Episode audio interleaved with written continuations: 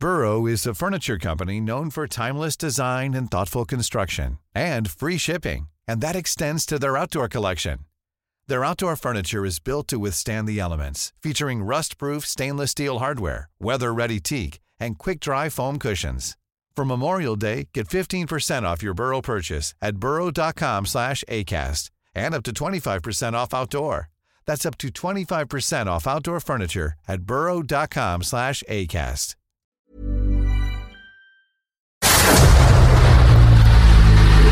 El dedo en la llaga.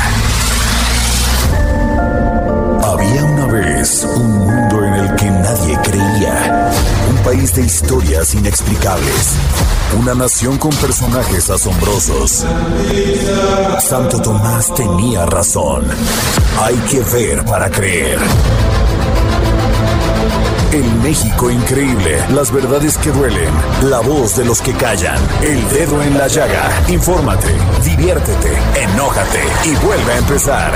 El Heraldo Radio presenta El Dedo en la Llaga con Adriana Delgado.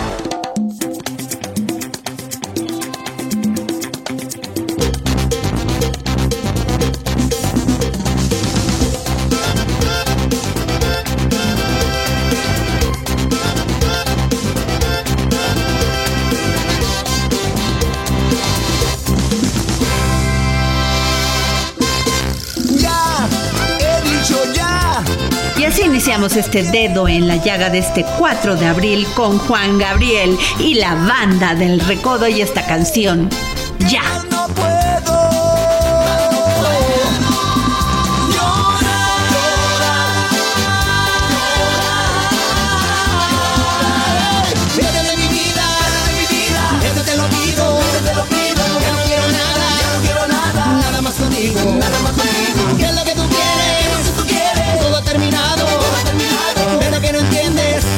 Ya, ya, ya, ya, ya.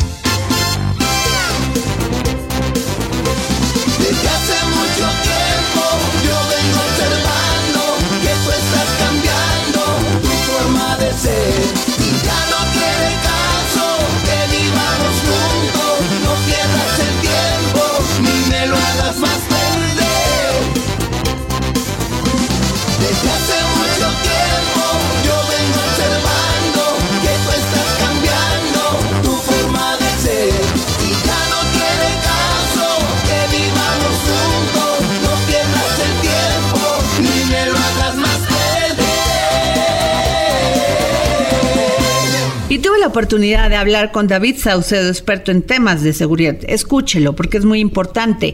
El tema es el fentanilo. El Dedo en la Llaga. Estos últimos días hemos sido testigo de este debate que se lleva entre México y Estados Unidos por el tema del fentanilo, que si nosotros lo producimos, que si nosotros lo exportamos, que si nosotros lo importamos de China, verdaderamente un tema gravísimo porque este precursor pues ocasiona muertes de millones de personas en todo el mundo. Tengo en la línea a David Saucedo, experto en temas de seguridad. David, ¿cómo estás? ¿Qué tal, Adriana? ¿Cómo estás? Qué gusto saludarte a ti, tu auditoria, tus órdenes. Muchas gracias. Oye, pues este, hemos escuchado y visto las declaraciones del subsecretario de Estado para Asuntos Internacionales de Narcóticos y Aplicación de la Ley de Estados Unidos, Todd Robinson, sobre el tema de que si México es la entrada para la exportación, porque ya como es delincuencia organizada, pues así se manejan ahora como empresarios, pero sin embargo el fentanilo, David, ocasiona muchas muertes y Estados Unidos dice ya basta. México no queremos que participes en esto, que cierres, que verdaderamente persigas a estos narcotraficantes que nos están inundando eh, este nuestro suelo del fentanilo. Sin embargo, también hay que hacernos una gran pregunta, ¿cómo es que entra Estados Unidos? Bueno, en México tenemos de hecho todas las modalidades que se han estado señalando, destacadamente tres. En efecto, un porcentaje del fentanilo eh, que llega a los Estados Unidos vía México viene del Oriente, es decir, en ese sentido México sí es un país de paso para eh, un porcentaje de los cargamentos de fentanilo que llegan a los Estados Unidos. En otra, eh, otro porcentaje del fentanilo que pasa vía México es fentanilo a granel, que llega aquí a México a granel, que se embolsa, se empastilla y se prepara para su comercialización en dosis.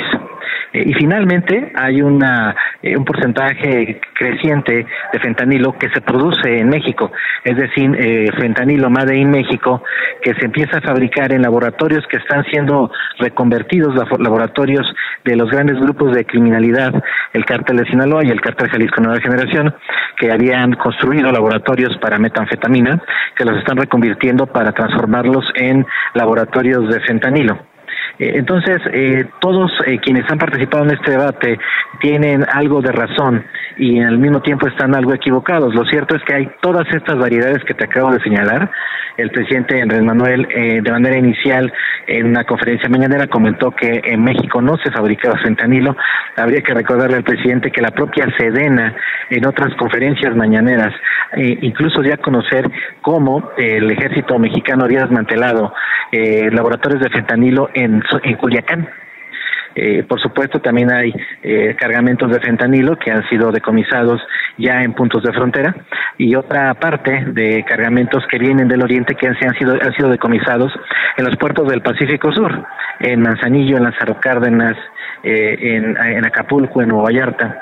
que son unos puntos de entrada para el fentanilo del oriente y para los precursores químicos. Entonces lo que tenemos en México es estas tres variedades de producción, comercialización de, eh, y venta de fentanilo, que corresponde justo a este debate que se ha estado dando entre distintos actores eh, con relación a este tema.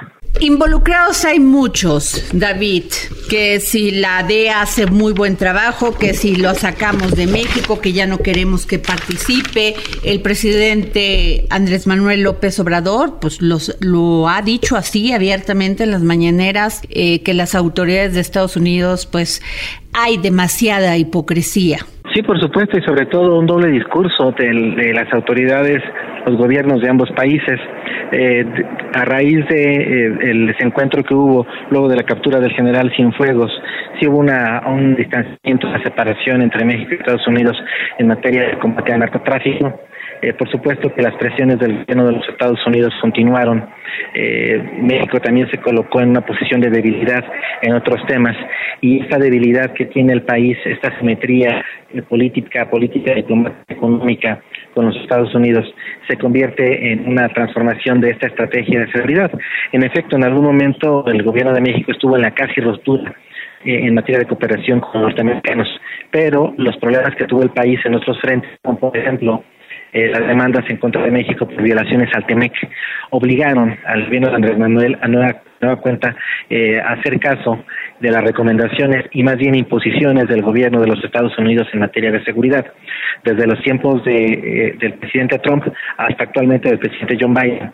Entonces lo que tenemos es una política de combate al narcotráfico que maneja lo que tú bien señalas, por un lado, un discurso estridente del presidente Andrés Manuel envolviéndose la bandera, señalando que no va a aceptar la intervención de los Estados Unidos, la presencia de agentes de la DEA, la intervención de elementos del ejército norteamericano en el combate a los cárteles, pero en los hechos lo que vemos es un incremento de la cooperación.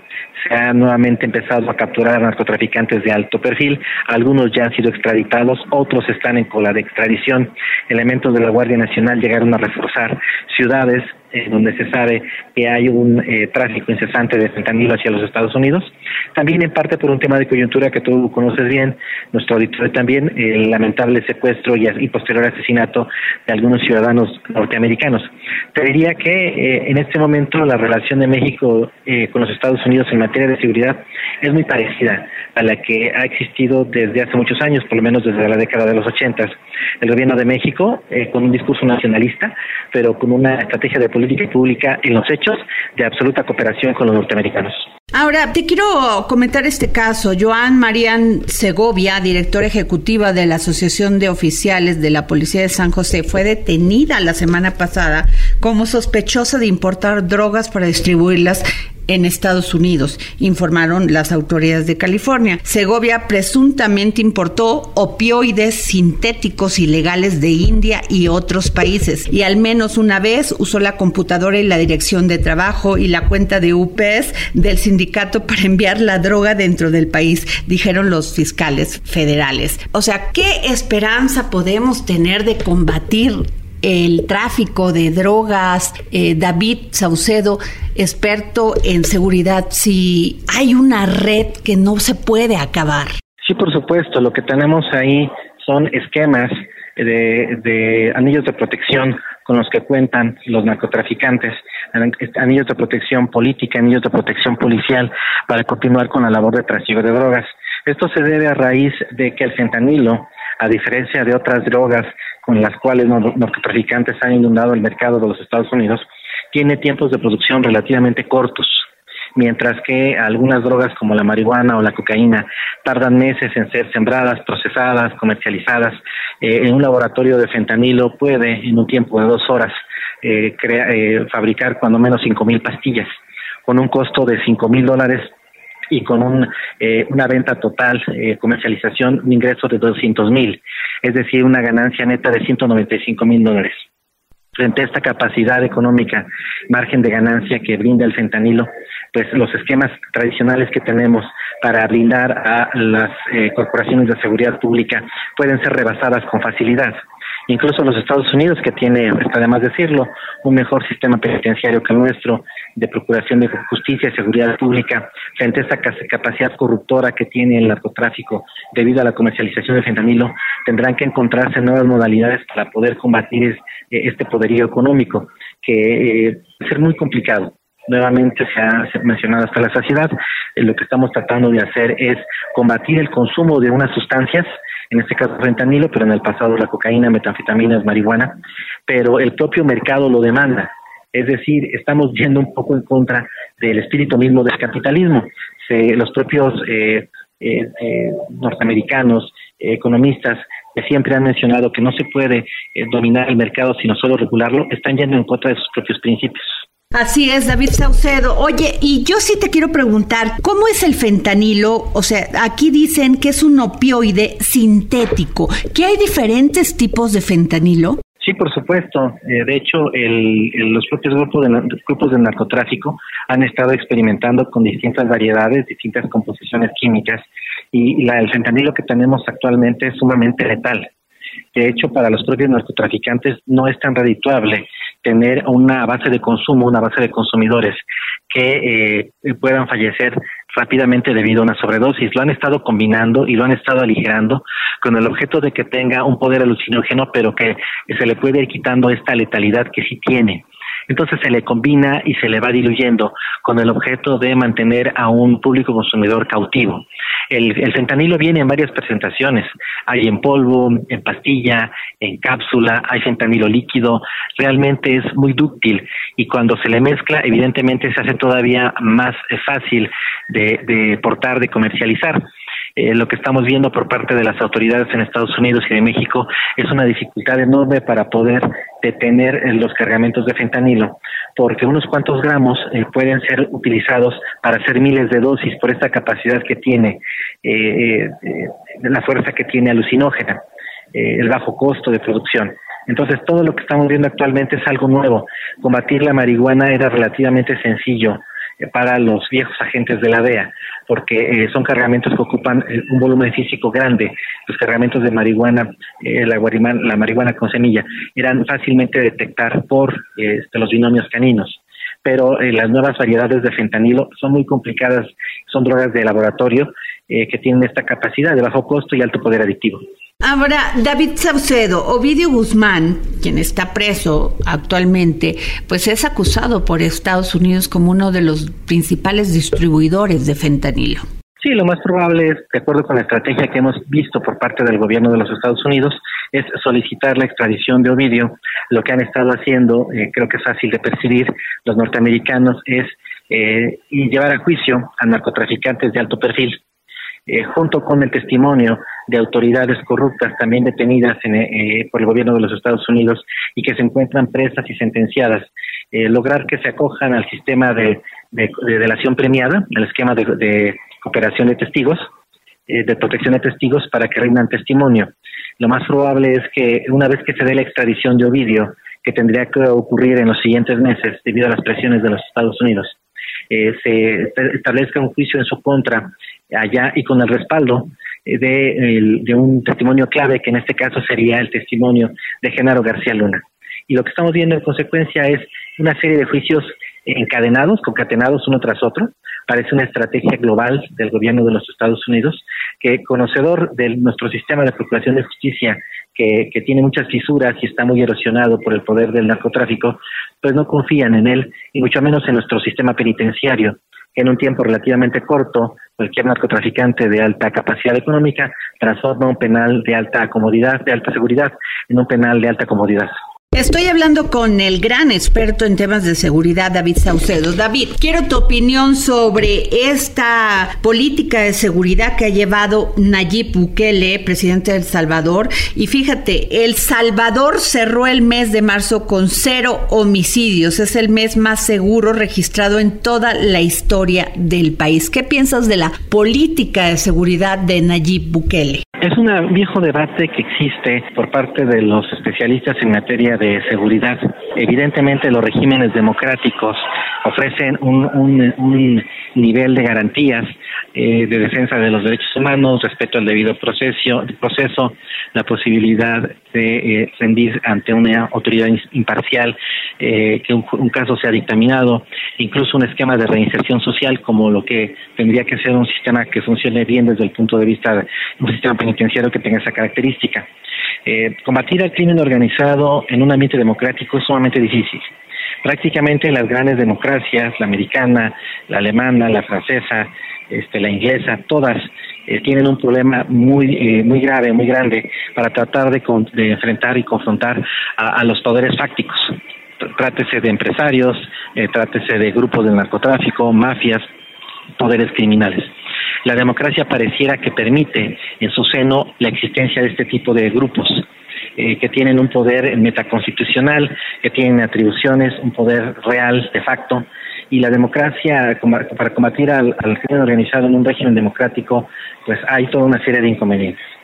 Los regímenes autoritarios, como el régimen de Bukele eh, en El Salvador, pues no tienen muchos de estos problemas no hay eh, una prensa libre, no hay organizaciones defensoras de los derechos humanos que puedan hacer valer su, opinión, eh, no se respeta el, principio de presunción de inocencia. Por supuesto que los regímenes autoritarios históricamente han sido más efectivos en el combate a la inseguridad y a la delincuencia. Estamos hablando de regímenes como el de Mussolini en Italia o el de, el de Alemania, la Alemania nazi. Entonces, desde un punto de vista estrictamente pragmático, te diría que las democracias sufren mucho para enfrentar al crimen organizado, a las mafias del crimen organizado, mientras que los regímenes autoritarios como el de Bukele no tienen esos inconvenientes, no necesitan una orden de aprehensión, no necesitan una orden de cateo, simplemente ejecutan las instrucciones eh, de instituciones de seguridad eh, paramilitares y con esto logran enfrentar de manera más exitosa la inseguridad.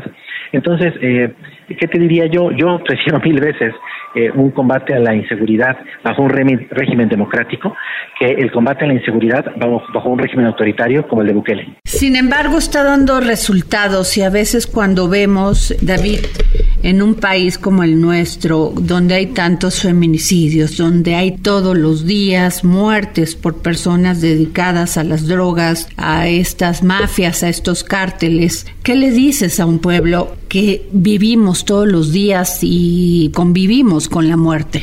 En una nación como México, en donde la democracia ha entregado malos resultados en el combate a la pobreza y en el combate a la inseguridad, por supuesto que empiezan a surgir tentaciones autoritarias y el deseo de, regresar a, épocas idílicas en las que se presupone había un mejor control de, de, la delincuencia o de una mejor distribución del ingreso. Me queda claro que la joven democracia mexicana está en riesgo a raíz de los pobres resultados que ha entregado en materia de desarrollo social y en el combate a la inseguridad, lo tengo claro. Y creo que eso es algo que tiene que eh, enfrentar y atender el presidente Andrés Manuel López Obrador. Cuando yo hablo con políticos, hablamos del tema del empleo, de precisamente esta pobreza que nos duele, que nos lacera. Y siempre les pregunto si hay posibilidades de recomponer el tejido social y también el tema de la educación. ¿Tú crees que en un país como México, donde todos los días nos peleamos por la desconfianza que le tenemos a la democracia, pueda llegar un día en que tengamos cero homicidios como en El Salvador? Eh, te diría que es algo que hemos apreciado en América Latina. Sí hay condiciones, pero mm, siguiendo la historia de otros países latinoamericanos, te diría que normalmente los gobiernos de derecha que, surgen, florecen en democracia, tienen mal desempeño en estos dos rubros que comentamos, empleo, combate a la pobreza, eh, desarrollo económico y seguridad. Eh, la erosión de estos gobiernos, su falta de resultados, provoca la llegada de la izquierda, el incremento de la población en situación de pobreza. La izquierda domina durante uno o dos periodos presidenciales, tres a lo más, eh, el, el, poder ejecutivo en distintos países de América Latina y finalmente viene un retorno de la derecha. Entonces, ¿qué es lo que alcanzamos a ver? Un movimiento pendular. Eh, los malos resultados que se ofrecen en estos temas que estamos comentando provocan el advenimiento de la izquierda. La izquierda, para poder dar una respuesta y atender las demandas de los segmentos eh, de menor rango socioeconómico, se endurecen. Eh, hay una regresión autoritaria, como la de hecho la empezamos a, vivir en México, eh, sin llegar a caer en, una dictadura, evidentemente, pero es, es, la falta de resultados eh, lo que está provocando estos vaivenes y estos, estas transiciones políticas que existen en toda América Latina. Hay condiciones para que haya un, futuro distinto, desde luego que las hay, pero no veo que haya los acuerdos políticos como para que se puedan concretar. Ahora, otra pregunta, David Saucedo. Vemos Nicaragua y vemos El Salvador. En los dos hay muerte de los derechos humanos. Sí, por supuesto, aunque el régimen sandinista desde hace tiempo debido a eh, lo que fue eh, la derrota de los sandinistas en procesos electorales. Hace tiempo que Daniel Ortega eh, abandonó esta, que creo que nunca tuvo, este, esta pretensión de conformar una democracia nicaragüense. Me parece que la izquierda en Nicaragua siempre tuvo una raíz autoritaria y nunca la abandonó. Ellos, de hecho, surgieron de un movimiento guerrillero este que se opuso a la dictadura en su momento de, de Somoza.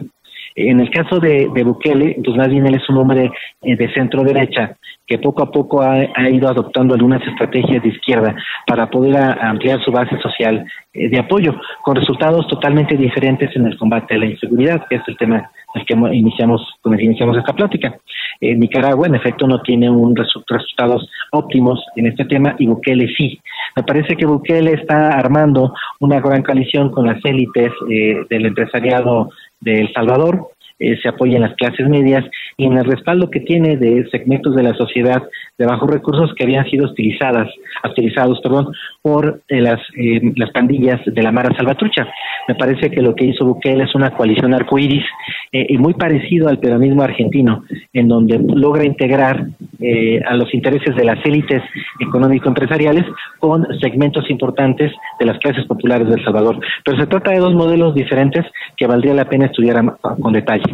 Muchas gracias, querido David Saucedo. Gracias por esta entrevista para el dedo en la llaga. Muchas gracias a ti, Adriana. Te mando un abrazo. Y lo único que faltaba en Nicaragua, la dictadura de Daniel Ortega y Rosario Murillo en Nicaragua prohibió las celebraciones de Semana Santa y procesiones de Via Crucis en todo el país. Y hacemos un llamado a las organizaciones de derechos humanos para que nos digan qué piensan.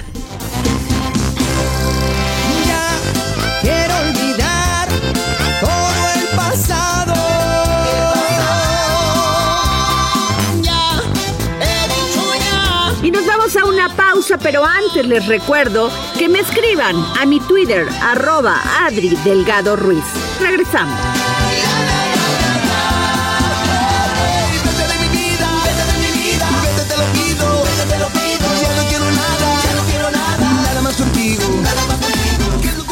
Sigue a Adriana Delgado en su cuenta de Twitter arroba Adri Delgado Ruiz.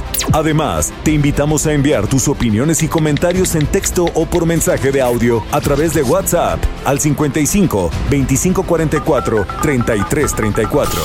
Y si quieres escuchar El Dedo en la Llaga de El Heraldo Radio, en cualquier momento y donde quiera que te encuentres, descarga el podcast disponible en Spotify y iTunes.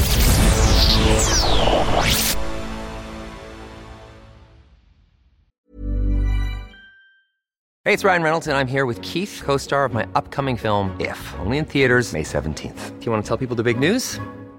All right, I'll do it. Sign up now and you'll get unlimited for $15 a month in six months of Paramount Plus Essential Plan on us. Mintmobile.com slash switch. Upfront payment of $45 equivalent to $15 per month. Unlimited over 40 gigabytes per month. Face lower speeds. Videos at 480p. Active Mint customers by 531.24 get six months of Paramount Plus Essential Plan. Auto renews after six months. Offer ends May 31st, 2024. Separate Paramount Plus registration required. Terms and conditions apply if rated PG.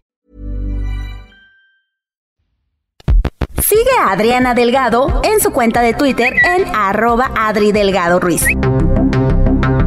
Adriana Delgado entrevista en exclusiva a la candidata de Morena gobernadora del Estado de México, Delfina Gómez. Ahora usted es candidata del partido Morena para la gobernatura del Estado de México. Todas las encuestas pues la marcan con una ventaja de 10 puntos, otras 19, otras 20. Puede usted ganar el Estado de México. Sí, sí, sí, sí creo y siento que sí se puede ganar. Primero porque eh, sientes la necesidad de la gente. En todos los actos que he tenido desde lo que fue la pre-campaña hasta las citas que me han pedido a lo largo de este tiempo hasta llegar a la campaña y, la efervescencia que ves en los actos eh, cuando se convoca algún acto o alguna reunión, yo veo el sentir, veo, siento el, así que lo que la gente desea. Además de que también pues recordemos que 8 de cada 10 mexiquenses quieren un cambio y eso también da una pauta para que uno pueda tener alguna posibilidad de, ver cómo vamos. Sin embargo, yo algo que sí siempre he dicho, no nos podemos confiar. O sea, el que pudiéramos decir va adelante sería un poco también, a lo mejor eh, pecaría uno de ingenuo, pecaría uno de, confiado. Yo creo que es el momento de que no nos confiemos, de que sigamos trabajando, de que podamos eh, ofrecerle al ciudadano lo que él, lo que él quiere, quiere un cambio, pero para mejor. el ciudadano está cansado de tanta demagogia, de tantas promesas que pasando a veces la campaña se olvida. Jueves, 10.30 de la noche, El Dedo en la Llaga, Heraldo Televisión. Días para que vuelva, chiquilla. Te doy ocho días para que regreses a mí. Te doy ocho días para que regreses a mí. Y si no regresas, ya que a ocho días, olvídame para siempre. Olvídame y no regreses. Te voy a dar ocho días para que tú te decidas volver. Y Regresamos de este corte de este martes 4 de abril y recuerden escribirme a mi Twitter arroba Adri Delgado Ruiz. Espero que estén vacacionando y estén con sus seres queridos. Estamos escuchando Te doy ocho días de Juan Gabriel con la adictiva. Por tanto tiempo esperado, estoy ya desesperado por volver. Eh, sí. Y así con ritmo y sabor, se va hasta el cielo, maestro. ¡La adictiva! La chiquilla. Vamos encima, vamos encima. Te doy ocho días para que regreses. Te doy ocho días para que regreses.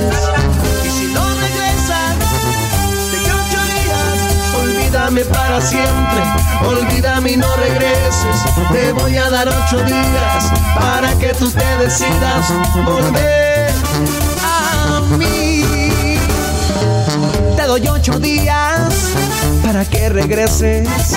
Te doy ocho días para que regreses. Y si no de aquí a ocho días te encierro con mil candados. La casa por todos lados, por tanto tiempo esperado. Estoy ya desesperado por volver en ti. Te doy ocho días para que regreses. Te doy ocho días para que regreses. Te doy ocho días para que regreses. Te doy ocho días para que regreses. Uno, dos, tres, cuatro, cinco, seis, siete, ocho. Adictiva. Y nos vamos bailando con el maestro de maestros, Juan Gabriel. Uno, dos, tres, cuatro, cinco, seis, siete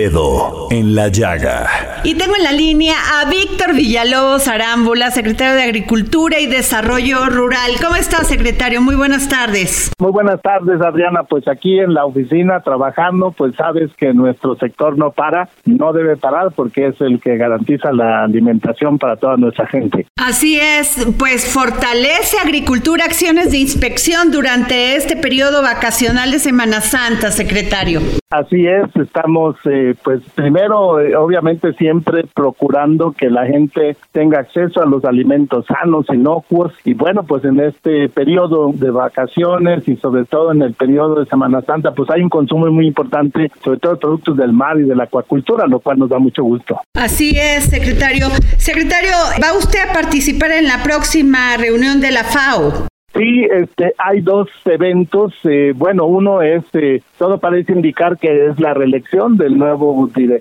perdón, del director actual, este, por otro periodo de cuatro años. Y también eh, tenemos ahí temas relacionados con este, el papel que juega nuestro país en el contexto internacional como un importante proveedor de alimentos. Pues somos el, el doceavo país productor de alimentos y el séptimo país exportador y exportamos a 191 países. De modo que jugamos un papel muy importante propiamente en las ligas mayores. Secretario, también este Agricultura va a apoyar a más de 160 mil agricultores mexiquenses con fertilizante gratuito. Cuénteme un poco más de ello, porque están padeciendo no solamente de sequía, sino que en muchas partes del Estado de México el tema del maíz tuvieron heladas muy tempranas y pues tuvieron cosechas terribles. Sí, efectivamente. Bueno, primero este, mencionarte que este programa surge, nace en Guerrero como un proyecto piloto. Después, dos años después, se amplía a tres estados de aquí de Valles Altos, Puebla, Tlaxcala, Morelos. El año pasado ampliamos a nueve estados, donde incluimos a Durango, Zacatecas, Nayarit, Oaxaca y Chiapas. Y este año, por instrucciones de nuestro presidente, pues lo ampliamos a todo el territorio nacional, donde el Estado de México, por razones, obviamente, del proceso electoral, eh, pues lo lo trabajamos en una forma prioritaria y pues hasta hoy día ya podemos decir que todo el fertilizante para el Estado de México, para los pequeños productores hasta por cinco hectáreas, ya se les ha entregado, de modo que efectivamente esa cifra queda de 160 mil beneficiarios. Y por ahí quedaron algunos temas que, sobre todo algunos rezagados que no cumplen con todos sus papeles, pero vamos a de alguna forma a cumplir con eh, la oferta de fertilizante, principalmente para maíz, eh, de temporal, maíz que este pues son muchos maíces nativos y también eh, pues productos que se comercializan pues mucho en, en la Ciudad de México, de modo que estamos contentos porque ya se cubrió el objetivo para el Estado de México, ahora estamos trabajando en los otros estados, más o menos 15 estados ya están recibiendo el fertilizante y se empiezan a distribuir, pero el Estado de México por sus características, por su relevancia y sobre todo por su aporte en la producción, este pues ha, ha sido considerado como una prioridad. Y este lo que señalas efectivamente se tuvo eh, un tema de, heladas que este pues la verdad es que ahora con todas estas modificaciones al cambio eh, producto del cambio climático, la verdad es que pues estamos eh, siempre expuestos, sobre todo pues siendo la agricultura una, una, actividad de riesgo, pues tenemos que estar previendo. El fertilizante va a ayudar, vamos a tener buena cosecha, los productores van a recibir por vez primera este fertilizante en forma gratuita, directa, y ya lo están aplicando. Secretario Víctor Villalobos, secretario de Agricultura y Desarrollo Rural, ¿cómo estamos ante el tema de seguridad alimentaria? Bueno, pues somos un, un país que, como te decía, no solamente cubrimos las demandas, demandas de, de, nuestra sociedad eh, y también atendemos nuestros compromisos internacionales. Lo que te puedo anticipar es que nuestra expectativa para este año es llegar a producir 300 millones de toneladas de alimentos. Aquí incluimos obviamente todo lo de la agricultura, la ganadería, la pesca y la acuacultura y eh, pues es una cifra sin precedentes en la historia del país. Nunca antes se había logrado tal producción. Hacemos mucho énfasis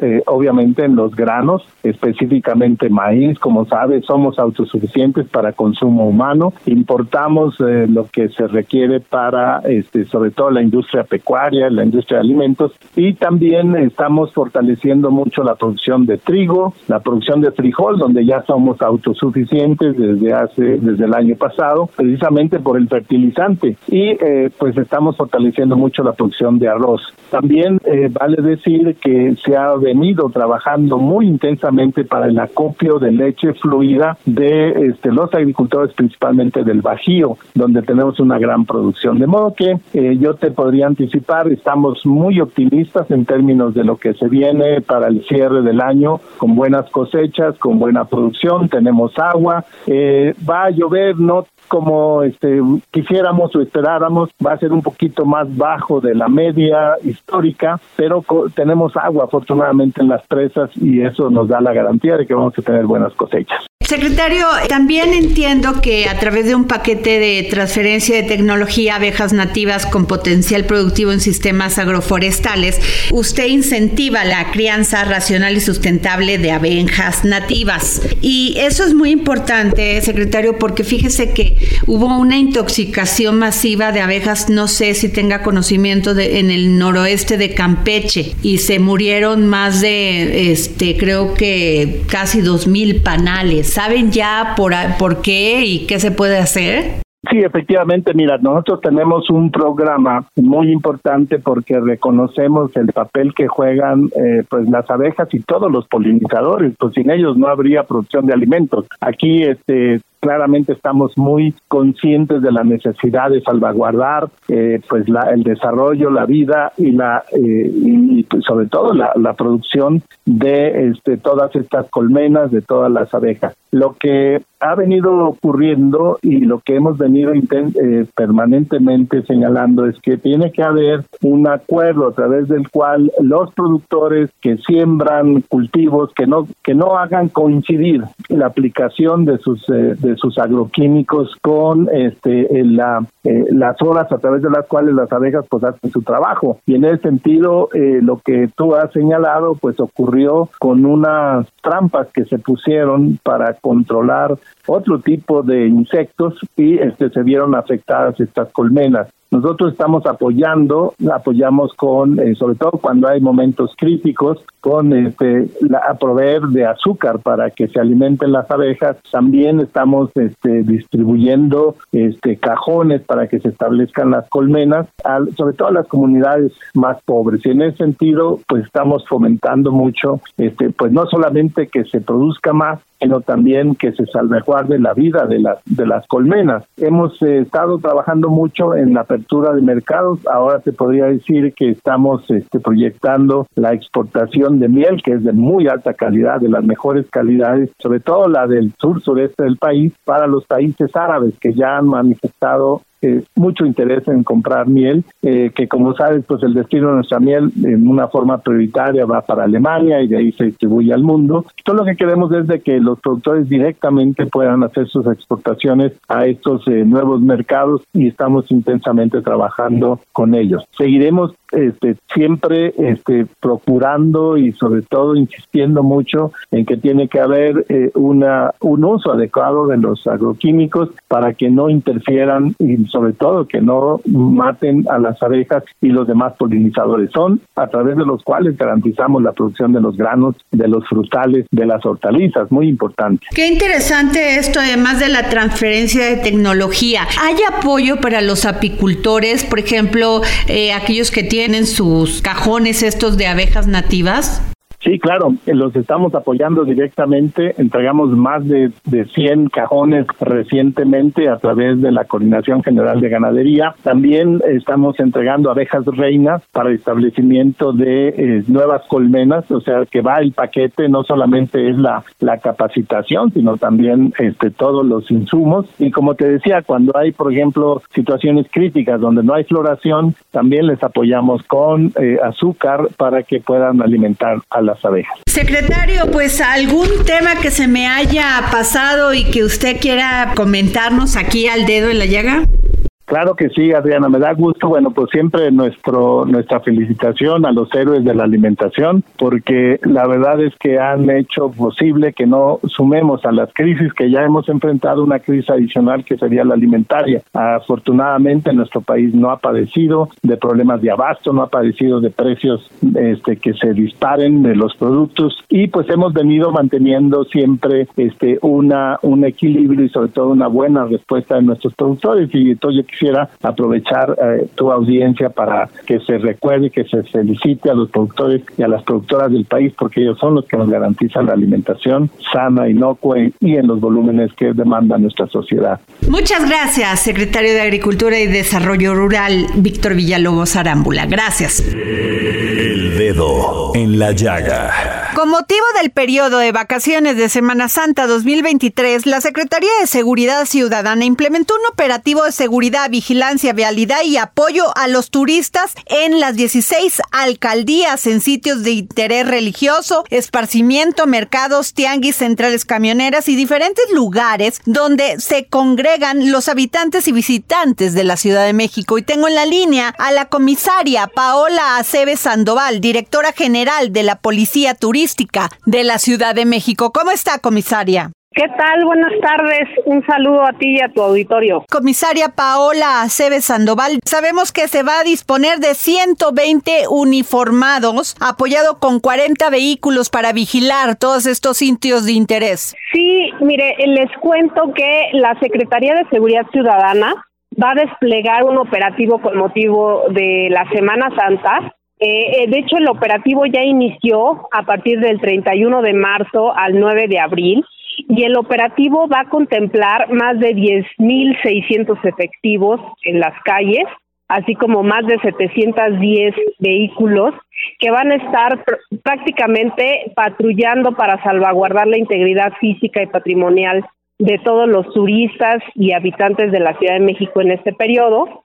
Entonces, dentro de las eh, estrategias de este periodo, efectivamente, está la policía turística con más de 120 elementos que van a estar en las zonas turísticas de la Ciudad de México. Así es, también tenemos entendido que pues la consigna es cero tolerancia y investigar delitos contra turistas nacionales extranjeros y también el famoso alcoholímetro. Cuéntenos de ello. Sí, justamente eh, este operativo pues eh, va a desplegar a todos los cuerpos policiales, como son la policía preventiva, la policía bancaria, la policía auxiliar, eh, la policía turística, por supuesto, y la de tránsito, y también va a contemplar el programa Conduce sin alcohol, el famoso alcoholímetro, que va a estar en más de 20 puntos estratégicos de la ciudad eh, durante jornadas diurnas y nocturnas, o sea que vamos a estar prácticamente las 24 horas para eh, pues evitar, ¿no? el, el objetivo del, del programa es salvar vidas eh, como, como bien se tiene entendido, y va, va a ser un puntos de revisión, 20 puntos de revisión en donde vamos a estar identificando a personas que sobrepasen los límites permitidos del alcoholímetro. Pensaban que se iban a librar todos aquellos que nos escuchan del alcoholímetro, pero no, qué bueno, porque eso pues finalmente conduce a que todo mundo nos vamos a portar bien durante esta Semana Santa, Semana Mayor. Sí, justamente el objetivo pues es garantizar la seguridad en una de las ciudades más seguras como es la Ciudad de México y bueno, pues vamos a estar en todas las terminales de autobuses, en el aeropuerto, en las principales salidas a los tramos carreteros, en las zonas turísticas como es Xochimilco, Coyoacán, eh, la Roma Condesa, el centro histórico, los embarcaderos de de Nativitas, de Pepan, la Basílica, o sea, prácticamente estamos haciendo una cobertura al 100% y bueno, pues eh, en el caso de la policía turística, pues vamos a tener eh, prácticamente servicios de eh, traducción en diferentes idiomas para los turistas extranjeros, vamos a hacer acompañamientos en caso de que pierdan el pasaporte o cualquier documento eh, también los vamos a, orientar para que puedan ir a las principales zonas turísticas. Vamos a hacer contacto con las embajadas y consulados por si lo requieren. O sea, es un sinfín de servicios que va a tener la Secretaría de Seguridad Ciudadana para este operativo de Semana Santa. Pues muchas gracias, comisaria Paola Aceves Sandoval, directora general de la Policía Turística de la Ciudad de México. Muchas gracias por tomarnos la llamada para el dedo en la llaga. Estamos a la orden. Buenas tardes. Gracias. El dedo en la llaga. Y tengo en la línea a mi querida Nayeli Ramírez, gran analista de temas de espectáculos. ¿Cómo ves? No quise decir ni periodista ni reportera, porque tú no solamente reporteas y haces periodismo, sino analizas los fenómenos del espectáculo, querida Nayeli. Cuéntame, por favor, de esta serie de Viajando con Derbez, de Eugenio Derbez y familia entera. Hola, Adri, ¿cómo estás? Pues sí, fíjate que tuve la oportunidad de platicar con Eugenio Derbez y con toda su parientela, ya sabes que son varios hijos, y nos platicaron sobre esta nueva temporada que van a sacar en Amazon sobre viajando con los derbes, ahora se fueron a Jamaica. Decidieron irse allá toda la familia, se fue Aitana, se fue Alessandra, se fue Eugenio, se fue Aiglin y sus dos hijos y estuvieron ahí viajando y ellos pues nos platicaron sobre cómo fueron la, la aventura, dicen que como familia se reencontraron, ya ves que en la primera temporada hubo una gran polémica porque a raíz de esa temporada Aileen se divorció. Sí, qué terrible, ¿verdad? Porque no es fácil, es como el tema de la pandemia del COVID-19. Una cosa es tener novio y otra cosa es convivir con él todo el día.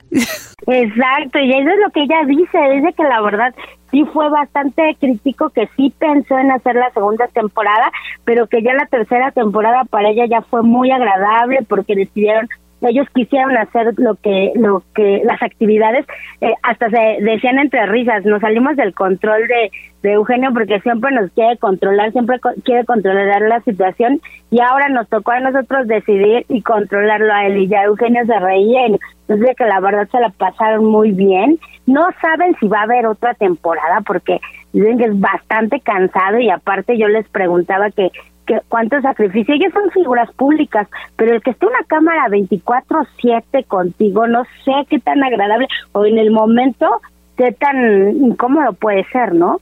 Así es, Nayeli. Ya sería la tercera temporada con gran éxito.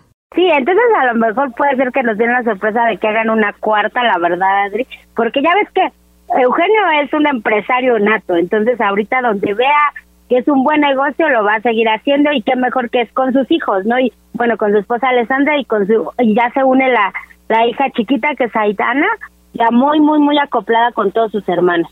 Muy bien. ¿Qué otro tema tenemos, mi querida Nayeli Ramírez? Pues fíjate que nos lanzamos al ceremonia, vimos a eh, este festival que se hace en el Parque Bicentenario. Es la segunda vez que se hizo. La verdad es que la, eh, pues muchas mujeres tomaron el escenario principal, eso nos dio mucho gusto. Estuvo Julieta Venegas, estuvo Rosalía, estuvo Mía y la verdad fueron muy bien recibidas. el, el el poder femenino se vio en este festival. Me dio mucho gusto que sea muy influyente, que aparte le esté dando este poder a las mujeres. Ya eh, antes era muy, muy raro que nosotros viéramos en un cartel de un festival que las headliners fueran mujeres. Eh, alguna vez fue Beyoncé fue una gran noticia, ahora ya es algo común y ellos y ellas eh, cerraron el festival Rosalía cerró el festival no sabes qué guapura de mujer no sabes qué espectáculo trajo la gente estaba feliz estaba enloquecida con con todas sus, sus bailes con las muecas que hace tuvo mucha interacción con con el público algo que no había hecho antes ¿eh? eh la vez pasada que había venido había cantado y se había ido. Ahora platicó con el público, se bajó, se sacó selfies. Creo que, bueno, pues ya aprendió a que, a que del público vive, entonces pues les dio su lugar. Así es, Nayeli. Pues muchas gracias, querida Nayeli. Nos estamos escuchando aquí en el Heraldo Radio. Gracias, Adri. El dedo en la llaga. Te doy ocho días para que regreses. Te doy ocho días para que regreses. Y si no regresas, te doy ocho días. Olvídame para siempre. Olvídame y no regreses. Te voy a dar ocho días para que tú te decidas volver a mí. Y muchísimas gracias por escucharnos. Esto fue todo aquí en El Dedo en la Llaga. Nos escuchamos mañana. Te doy ocho días para que regreses. Te doy ocho días para que regreses. Te doy ocho días para que regreses. Te doy ocho días para que regreses. Uno, dos, tres, cuatro, cinco, seis, siete, ocho. Adictiva. Y nos vamos bailando con el maestro de maestros, Juan Gabriel. Uno, dos, tres, cuatro, cinco, seis, siete y ocho. Días para que vuelva, chiquilla. El Heraldo Radio presentó El Dedo en la Llaga con Adriana Delgado.